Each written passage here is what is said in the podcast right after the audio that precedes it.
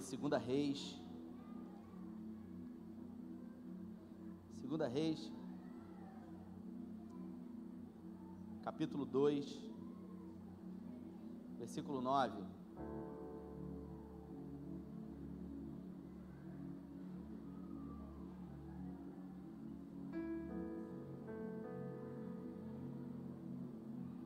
Essa palavra veio ao meu coração na quarta-feira. Eu voltava do Ceará e dentro do avião Deus ministrou essa palavra no meu coração. Ele me deu uma frase que dessa frase desencadeou para toda essa mensagem de hoje. Eu queria ler com você o texto.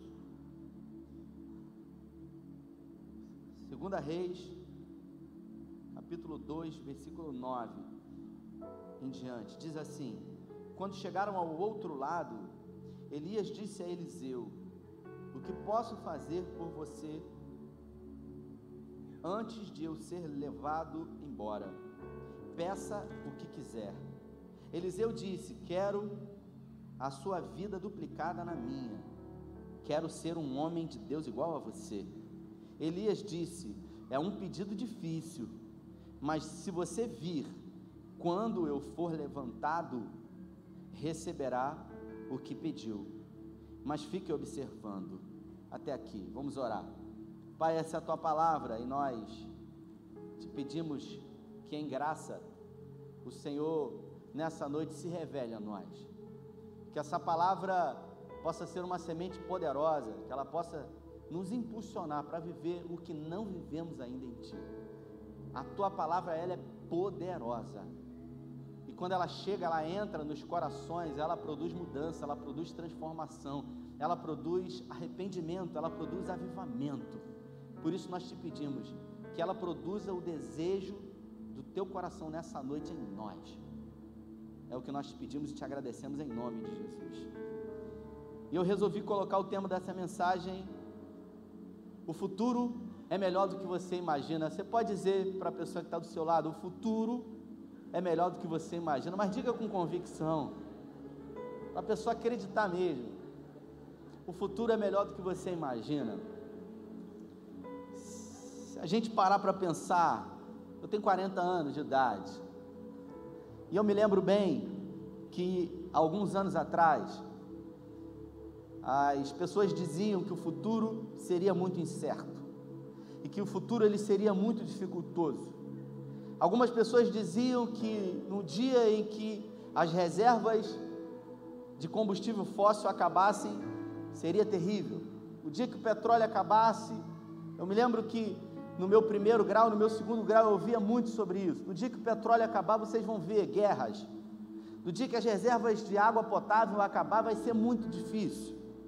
E hoje, o futuro que ontem as pessoas falavam é o hoje, é o presente. E nós vemos que em alguns países o petróleo acabou. Em alguns lugares já existe muita dificuldade de água potável. Mas a gente consegue observar que não era tudo aquilo que as pessoas diziam. Israel, por exemplo, é um país que já sobrevive com água potável extraída do mar. Eu estive lá e você consegue observar perfeitamente muita vida no lugar onde tem pouca água doce. A grande maioria do consumo de água é do Mar da Galileia, que é uma grande reserva de água doce. Mas existe uma reserva inesgotável de água dos oceanos, e eles fazem todo o processo de dessalinização da água. Dubai, por exemplo, já está construindo cidades onde nessas cidades não vão ter acesso combustível nenhum fóssil. Já existem cidades futuristas sendo construídas com 100% de energias inesgotáveis, como por exemplo do vento, do sol. E a gente, ao olhar para frente, a gente tem a certeza de que o futuro é melhor do que a gente imagina. Porque a cada necessidade que é criada, vem junto com ela também soluções desenvolvidas pelo homem. Deus deu ao homem sabedoria, Deus deu ao homem capacidade de adquirir e de gerar riquezas e nós temos usufruído disso. Eu não tenho dúvida de que o futuro é melhor do que a gente imagina. E por isso essa palavra encheu, sem dúvida alguma, muito o meu coração. Mas o fato é que depende muito daquilo que a gente decide acreditar. Muitas pessoas lá atrás decidiram acreditar que o futuro seria melhor. Outras pessoas decidiram acreditar que o futuro seria pior. E eu pergunto para você nessa noite, no início dessa mensagem, no que você tem acreditado. Você tem acreditado em verdades ou você prefere acreditar em mentiras? Como será o futuro para você? Talvez você olhe para frente e você veja incertezas. Você veja a política do Brasil de mal a pior. As notícias são as piores possíveis. Você, sendo muito racional, diz: Nós não temos muitos motivos para comemorar, mas eu quero dizer para você que nós não fomos chamados para andar e viver segundo a ótica humana. A Bíblia fala que o justo ele vive pela fé e eu queria repetir essa frase. A Bíblia não diz que é o crente, o cara que vai para a igreja. A Bíblia fala que é o justo, o justo que vive pela fé. Por isso, algumas pessoas estão olhando para o futuro e estão dizendo: Ah, eu vejo crise, eu vejo dificuldade eu vejo que o negócio vai piorar. Mas algumas pessoas estão dizendo: eu vejo esperança, eu vejo possibilidade. Mesmo diante de um tempo que tem sido chamado de crise, mesmo que no final dele, eu não sei se você sabe disso, mas muitas pessoas na crise prosperaram. Muitas pessoas diante da crise evoluíram, cresceram, enriqueceram, frutificaram. Porque por mais que as pessoas acreditem que não, mas o deserto é um lugar de frutificar. Nós temos frutificado no deserto, e isso é obra do Senhor. Glória a Ele por isso. Por isso eu convido você a pensar sobre o seu futuro. O que, que você espera do seu futuro? O que, que você espera para 2020? O que, que você deseja para 2020? O que, que você gostaria que acontecesse em 2020? Se o Senhor chegasse para você hoje e falasse o seguinte para você, Rafael: Pode pedir o que você quiser, que eu vou te dar. O que, que você pediria para o Senhor? Pergunte para a pessoa que está do seu lado. Se o Senhor perguntasse para você o que você deseja, o que você pediria? Pergunte aí. Pergunte até que ele ou ela responda. Eu sei, o que, sem dúvida alguma, o que eu pediria para o Senhor. E o texto que eu acabei de ler fala sobre um discípulo de Elias. Elias, o tisbita, foi um dos principais profetas do Antigo Testamento. Elias ele fez feitos incríveis, ele construiu uma escola de profetas. Eu já preguei muitas mensagens sobre ele. Eu acho que há três semanas ou duas atrás eu peguei sobre uma mensagem do grande duelo dele entre os deuses de Baal e o Deus eterno e verdadeiro. E depois daquele grande duelo no Monte Carmelo, a Bíblia diz que Elias ele teve um encontro com Eliseu. Eliseu era um carroceiro, era alguém que arava a terra, ele tinha uma junta de bois, ele tinha dois bois e um aparelho para arar a terra, e ele estava arando a terra da cidade dele.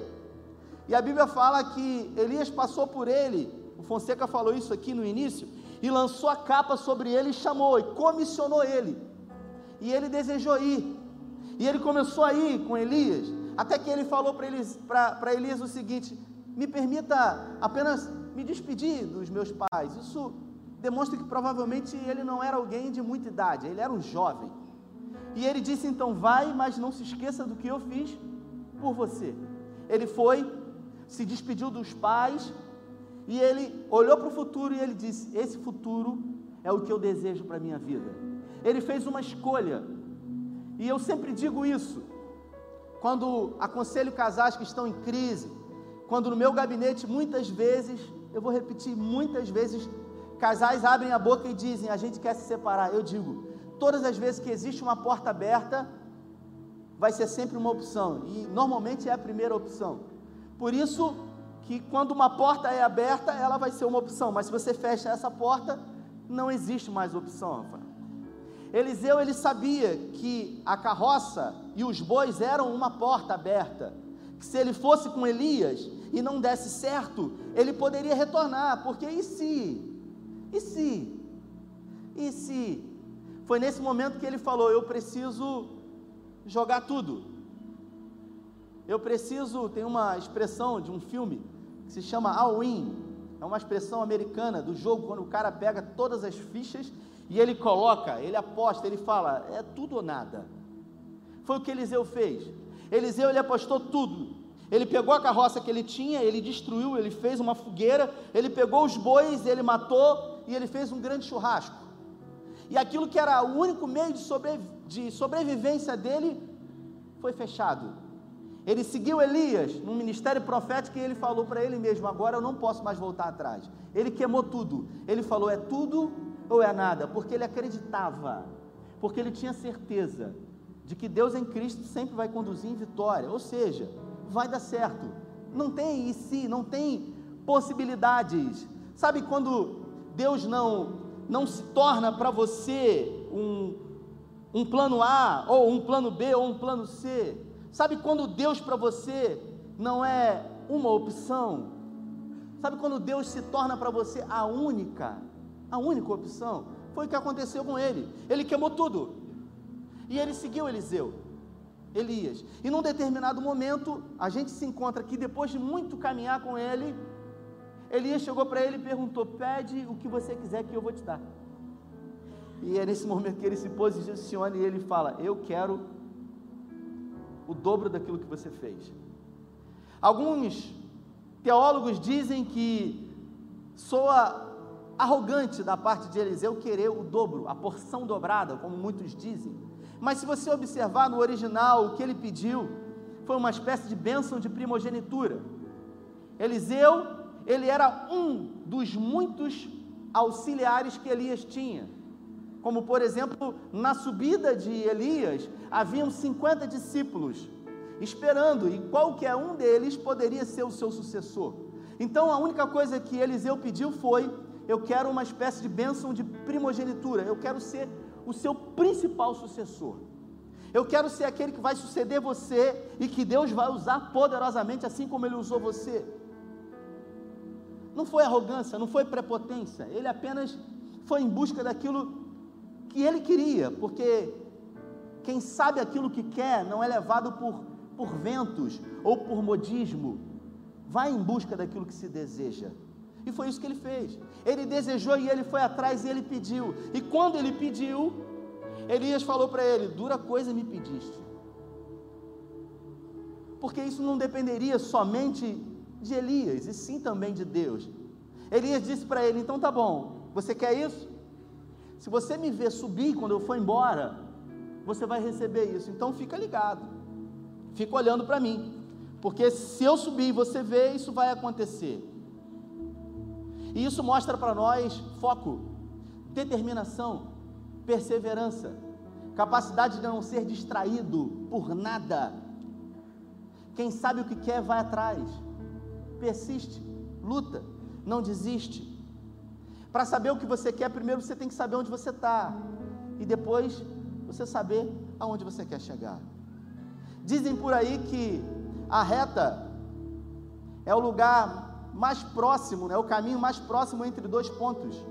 E se a reta é o caminho mais próximo, mais curto entre dois pontos, a distração é sem dúvida alguma o caminho mais longo. E é muito fácil a gente se perder, é muito fácil a gente se distrair, é muito fácil a todo momento coisas quererem roubar aquilo que a gente tem de certeza, de promessa e de desejo da parte do Senhor. Eu tenho vivido na minha vida um tempo onde tenho colocado Deus em primeiro lugar em tudo. E eu tenho vivido o sobrenatural de Deus porque eu tenho confiado nele. Eu tenho vivido não somente por aquilo que eu vejo, mas de uma forma extraordinária, além da ordem, eu tenho vivido segundo uma ótica do céu. Eu creio, determino, me posiciono e as coisas acontecem. Parece louco e ilógico, mas é exatamente isso. Porque a fé não tem lógica. Quem vive pela fé nunca vai viver uma vida ordinária, sempre vai haver o sobrenatural. Os caminhos de Deus, eles são perfeitos, mas perfeitos aos olhos de quem? Eu sempre cito esse texto, na 1 capítulo 1, diz que os caminhos do Senhor são na tormenta e na tempestade. Que caminhos são esses? No meio da tormenta e no meio da tempestade. Se puder colocar aí, Lucas, 2 Reis, no capítulo 2 do versículo 1 até o versículo 16, e a gente vai ler.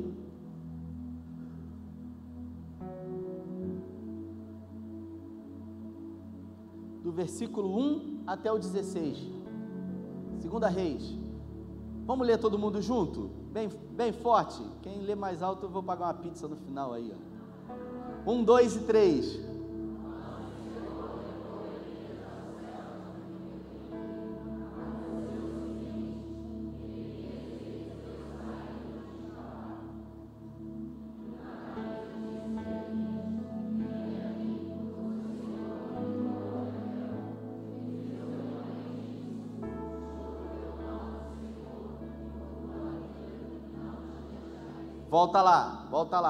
Presta atenção aqui. E no caminho disse-lhe Elias: Fique aqui, pois o Senhor me enviou a Betel. Elias falou para ele: Fica aqui. Ele falou: Vou ficar nada, eu tenho que ver você subir mesmo. Aonde você for, eu vou com você. Porque eu tenho um propósito. Eu sei aquilo que eu quero, independente do que você fale. Aí Elias falou para ele: Fica aqui. Ele falou: Juro pelo Senhor, não vou ficar.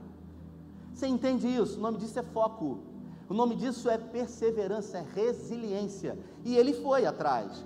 E aí, pode passar o 3. Vamos ler.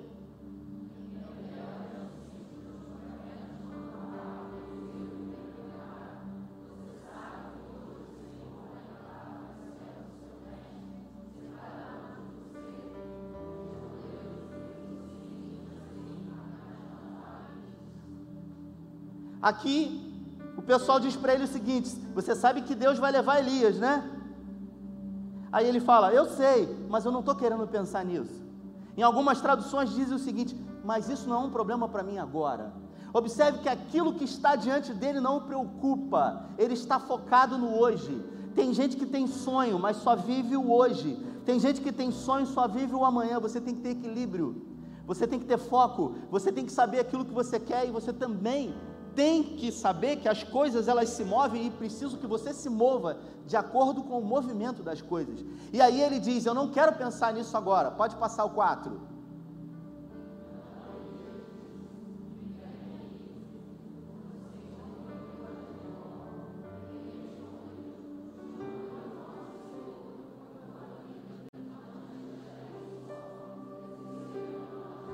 Aqui de novo Elias diz para ele: Olha, rapaz, fica aqui, o Senhor me enviou a Jericó. Aí Elias falou: Vou ficar nada, eu tenho que olhar você, porque eu tenho um sonho, porque eu tenho um propósito, e se eu desviar os olhos de você, eu vou perder aquilo que eu desejo. Eu não posso perder de vista a promessa que você me fez, que foi que se eu ver você subir, eu vou suceder você. E mais uma vez, uma distração do próprio Elias, e ele diz: Eu não vou, Juro pelo nome do Senhor que eu vou onde você for. Continua, o 5.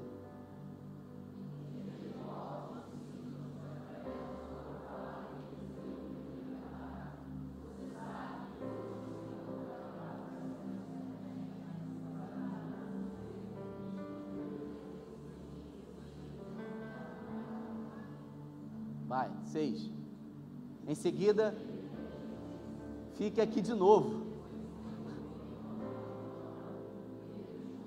Juro pelo nome do Senhor. Sabe como é o nome disso aqui, irmãos? Persistência, perseverança. O texto não fala se Elias estava testando ou não Eliseu. O fato é, ele sabia aquilo que ele queria, e uma vez que ele decidiu o que ele queria, ele se posicionou. E ainda que as pessoas dissessem que não, ele resolveu acreditar naquilo que ele tinha certeza que ia acontecer. Eu pergunto para você: você tem sonhos? Você tem projetos? Agora você realmente está focado, quer acreditar que o futuro será melhor do que você imagina? Eu pergunto para você como é que vai ser 2020 para você. Nós estamos a poucos dias de 2020. Eu pergunto para você como é que vai ser 2020. Quando você olha para 2020, o que, que você pensa sobre ele? 2020, ah, Vamos ver, né? Vamos ver como é que vai ser. Vamos ver como é que esse negócio vai desenrolar. Estou querendo crer em Deus que vai ser bom. Não, não, não. Eu estou perguntando para quem está focado, para quem tem certeza de que Deus em Cristo sempre vai conduzir em vitória. Tem gente, no outro dia, um cara falou para mim: Ah, eu estou igual folha seca. Eu vou para onde o vento leva. Folha seca, meu. Eu não sou folha seca, você não é folha seca. Nós não somos levados segundo o vento, nós somos obra do Altíssimo, nós somos morada do Eterno. Eu sou filho de Deus, eu sou filho da luz.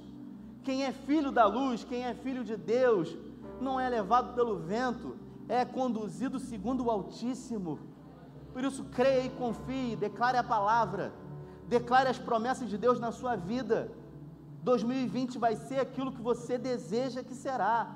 Agora, se você se posicionar contrário, todas as vezes, às 8 horas da noite, ligar a televisão do Jornal Nacional e começar a absorver aquilo ali, se você parar para pensar, a gente tem que se informar. Agora, se você parar para pensar a quantidade de lixo tóxico que é jogado, impregnado em nós todos os dias.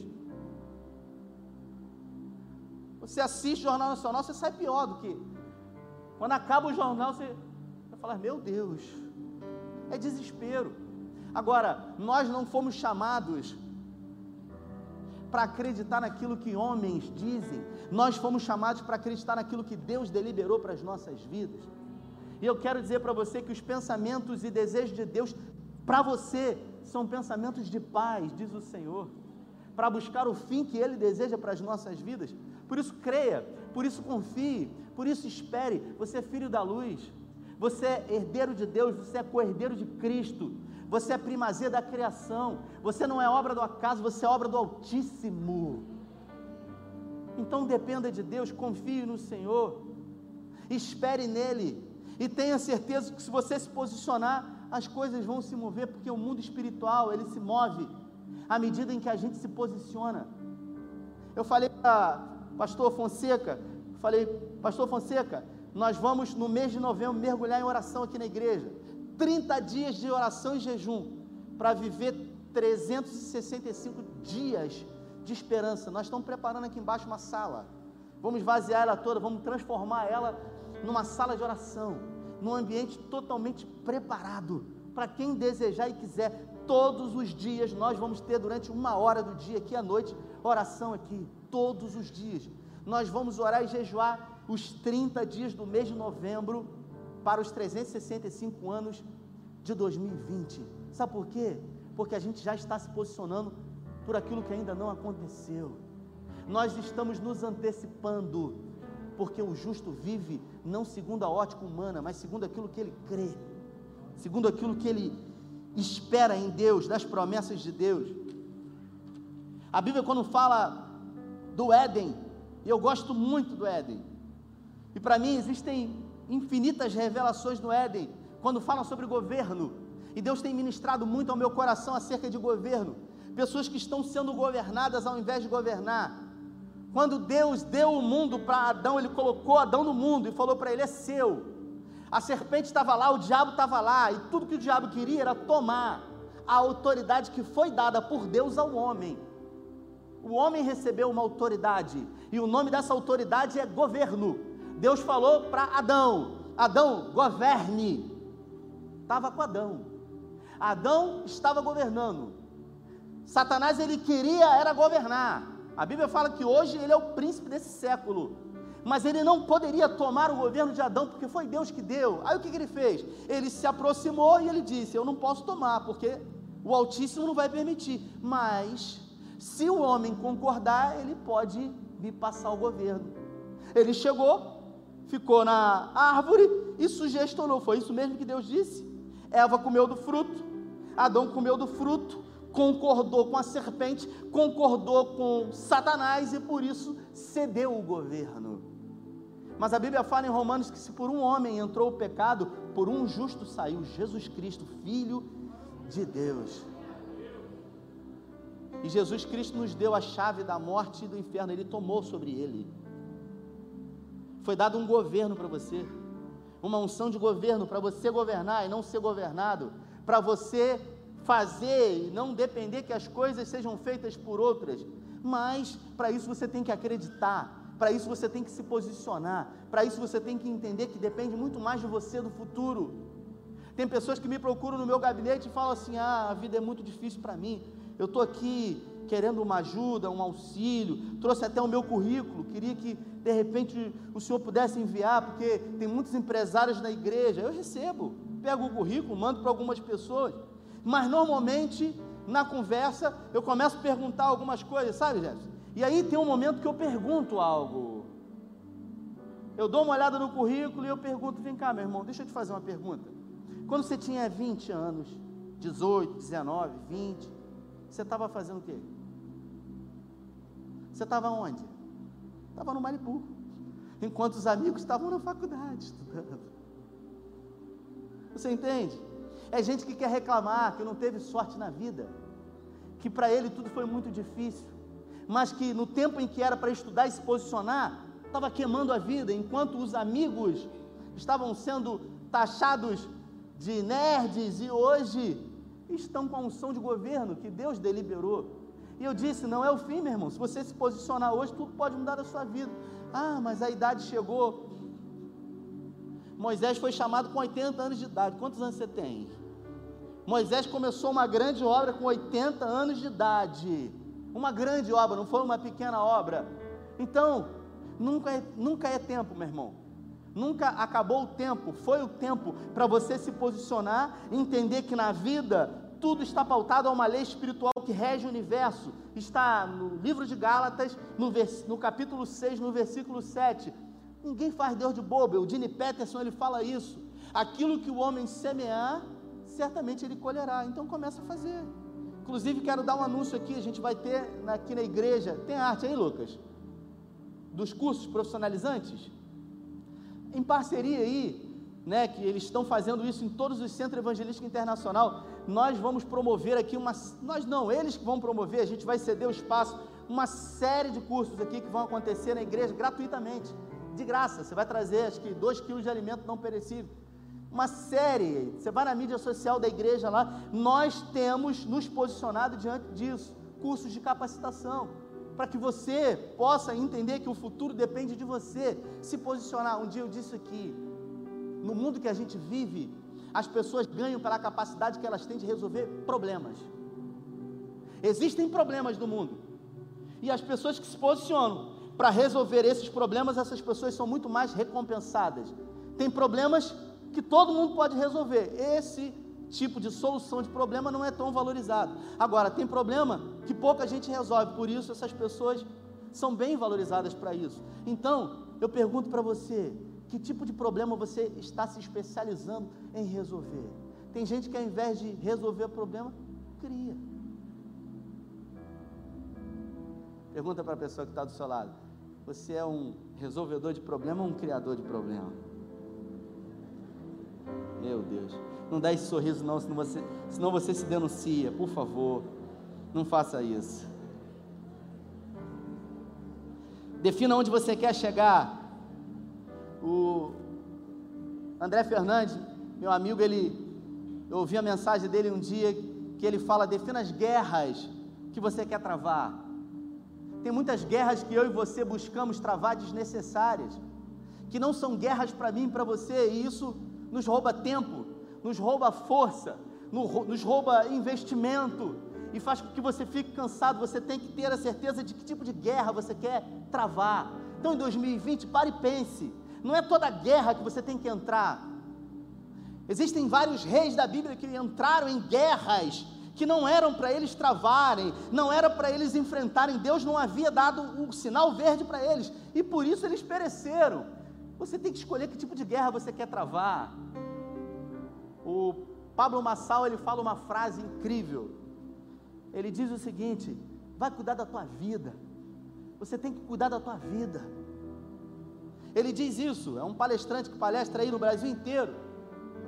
E essa frase se tornou um jargão dele. Vai cuidar da tua vida. Porque o futuro está te esperando e ele é melhor do que você imagina. Agora, se você ficar esperando, como folha seca, o vento balançar e levar você daqui para lá, de lá para cá, não, não, não. Sonhe, mas sonhe alto, porque quem tem um Deus como o seu e o meu, não pode se basear em sonhos pequenos e rasos. Aleluia. Eu quero contar um testemunho pessoal aqui. Eu tenho falado aqui nas minhas mensagens. No outro dia eu cheguei para minha esposa, doutor Jefferson, a minha esposa e falei para ela o seguinte, dirigindo eu falei para ela assim, amor, eu estou pensando no início do ano que vem em ir para os Estados Unidos e passar uns dias lá. Ela estava atrás com o Tito. E ela riu.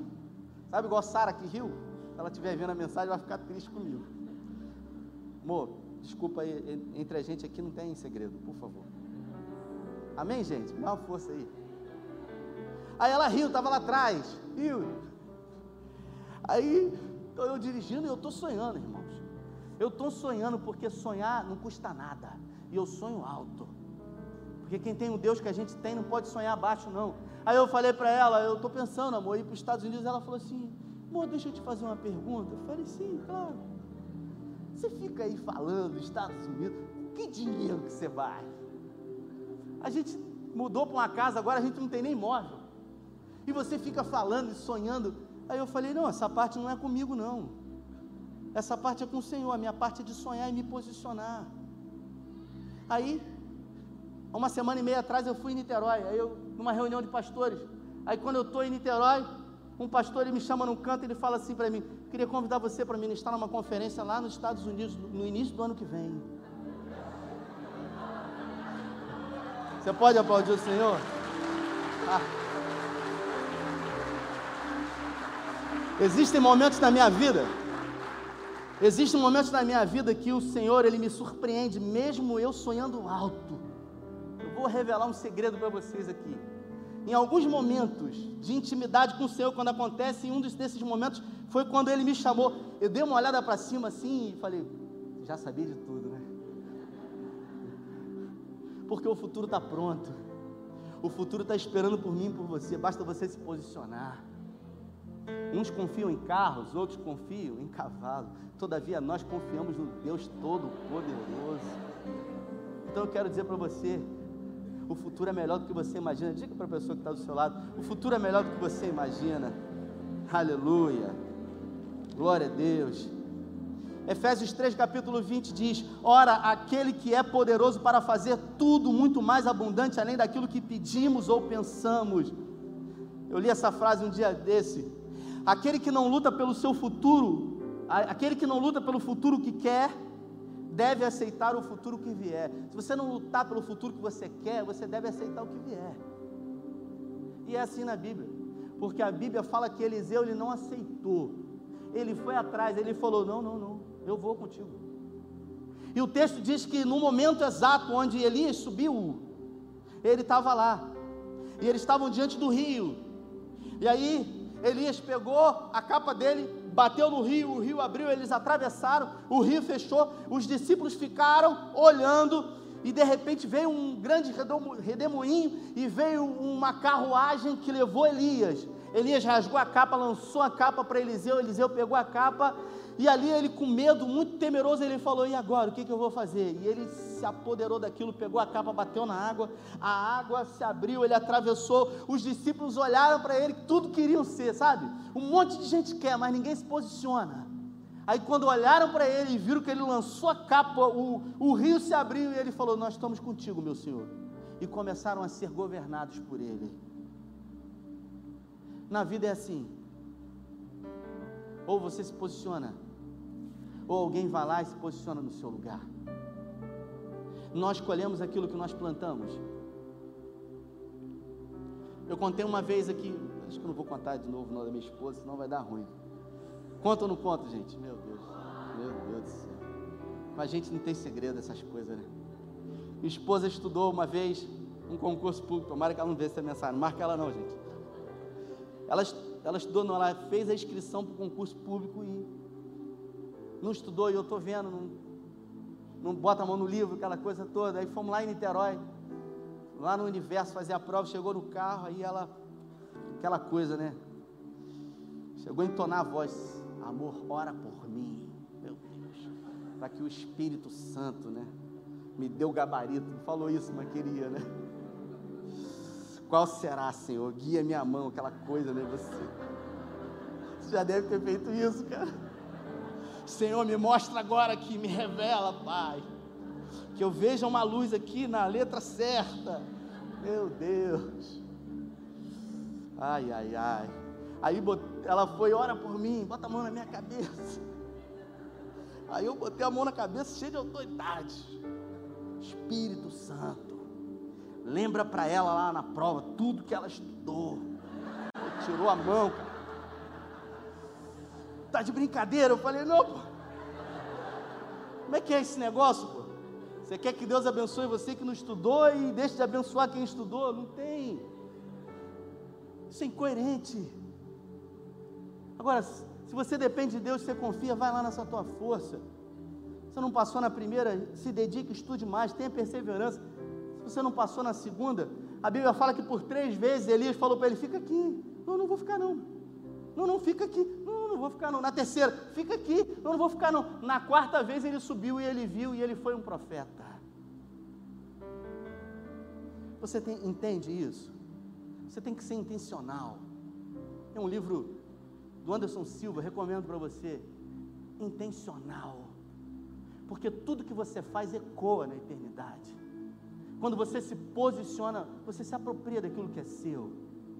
As promessas são para todos, todos. Porque a Bíblia fala que todas quanto forem as promessas de Deus em Cristo, nós temos o sim e o amém. Agora, o que, você tem visto? O que você pensa acerca do futuro? Quando você olha para ele, 2020, está aí, como é que vai ser? Ah, vai ser ruim, vai ser difícil, está em crise. Igual os doze espias lá, eles foram lá, viram a terra, dez voltaram e falaram assim: não, tem gigante na terra. Josué e Caleb falaram: não, não, não, a terra é boa, é nossa, que gigante que nada. Se Deus deu, a gente vai conquistar. Você entende? Não é gente entusiasta, não, é gente com fé, é gente que confia, é gente que sabe o Deus que está servindo.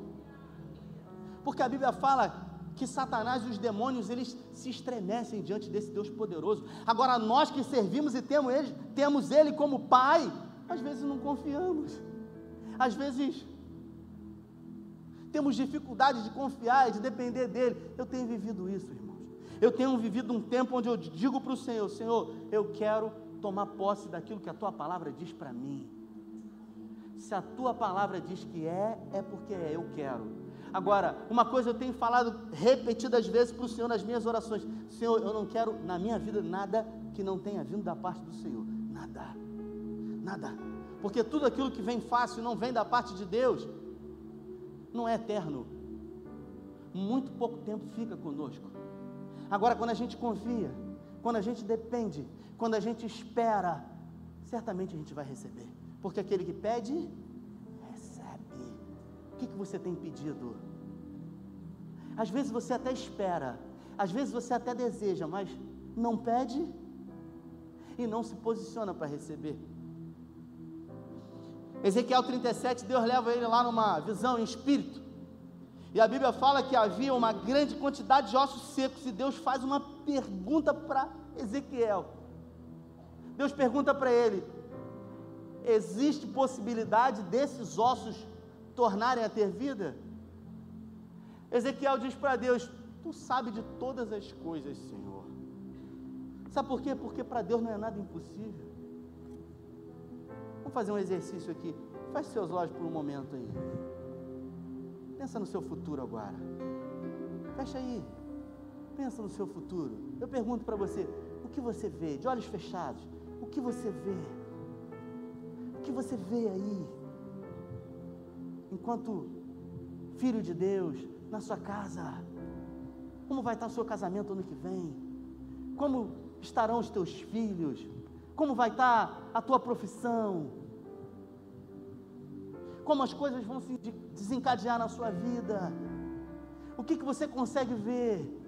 Porque se nem sonhar você tem conseguido, é porque definitivamente você precisa reavaliar as suas crenças. Você precisa reprogramar aquilo que você tem sobre conhecimento de quem é Deus. Olha para mim aqui. Deus é poderoso para fazer infinitamente mais de tudo aquilo que pedimos ou pensamos. Talvez você olhe para você e se sinta fraco, frágil. Mas a Bíblia fala que o poder dele se aperfeiçoa é na nossa fraqueza. Diga ao fraco, sou forte. Essa mensagem não é uma mensagem de autoajuda, essa mensagem é uma, uma mensagem, é uma palavra rema, uma mensagem de fé. É uma mensagem de posicionamento de que 2020 será o melhor ano da história da sua vida, porque eu tenho declarado isso, eu tenho declarado a palavra, eu tenho falado para o Senhor, Senhor, eu creio, eu tenho certeza de que 2020 vai ser o melhor ano da minha história. 2020 será o melhor ano da história do Sei de Cabo Frio. Sabe por quê? Porque nós temos escolhido e temos, muito, temos sido muito criteriosos em que semente nós vamos plantar. Nós temos sido criteriosos nas sementes. Porque quem escolhe a semente é Deus que dá ela. E Ele tem nos dado. E nós temos sido criteriosos. Nós vamos colher as, plantar as melhores. Porque nós vamos colher os melhores frutos. Nós vamos colher a 100 por um aqui porque a palavra diz isso e nós cremos na palavra, nós temos determinado isso nas nossas vidas. Eu queria que você ficasse de pé, aleluia.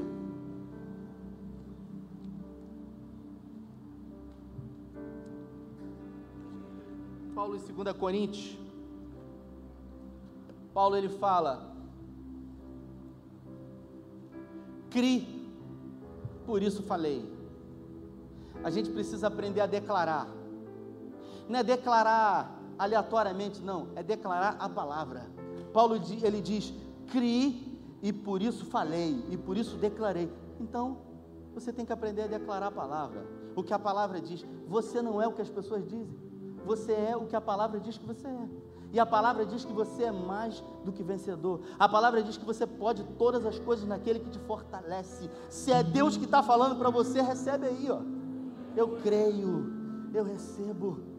Eu quero profetizar na sua vida. 2020 vai ser o melhor ano da tua história. E 2020 já começou. Porque a semeadura para 2020 já começou há muito tempo. Então não perca tempo, comece a se posicionar. Comece a se mover no natural, porque o sobrenatural já está se movendo. E o sobrenatural quem faz é Deus. Essa canção fala de Eliseu, que pegou a única fonte de renda que ele tinha, e diante de um chamado e uma convicção daquele chamado, ele botou fogo em tudo. Ele queimou tudo e ele falou: agora não tem mais como voltar para trás. Agora já era. Foi a mesma coisa que eu fiz lá atrás. Queimei tudo e falei: agora já era. Sabe quando você se lança assim, sem ter chão para você pisar? O Fabão está aqui, trabalhou comigo lá. Você acha que eu sabia o que ia acontecer? Não sabia, não. Eu eu falei, Senhor, eu vou lançar. A Bíblia fala que o Senhor cuida dos seus, então bota piso aí, porque eu não estou vendo. E quando você pisa, você pisa em certeza. Por isso ele tem cuidado da minha casa, da minha família, do meu casamento, da minha vida, não tem faltado nada, porque Ele é Deus. E a Bíblia fala que Ele sabe cuidar dos seus como Então, eu tenho um convite para você nessa noite depender totalmente de Deus. Você que deseja, é para quem deseja e é para quem entende essa palavra. Você que deseja que o ano de 2020 seja um ano da virada na sua vida, seja um ano de portas abertas que o Senhor vai abrir para você. Sai do seu lugar que eu quero orar junto com você enquanto o ministério de louvor vai estar entoando canção. Sai do seu lugar.